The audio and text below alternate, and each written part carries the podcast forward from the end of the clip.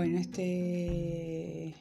primer podcast, la intención que tiene es eh, relatos de experiencia pedagógica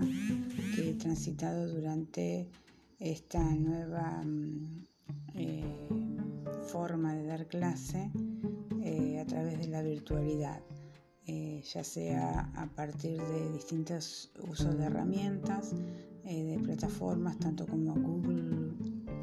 Classroom, Edmodo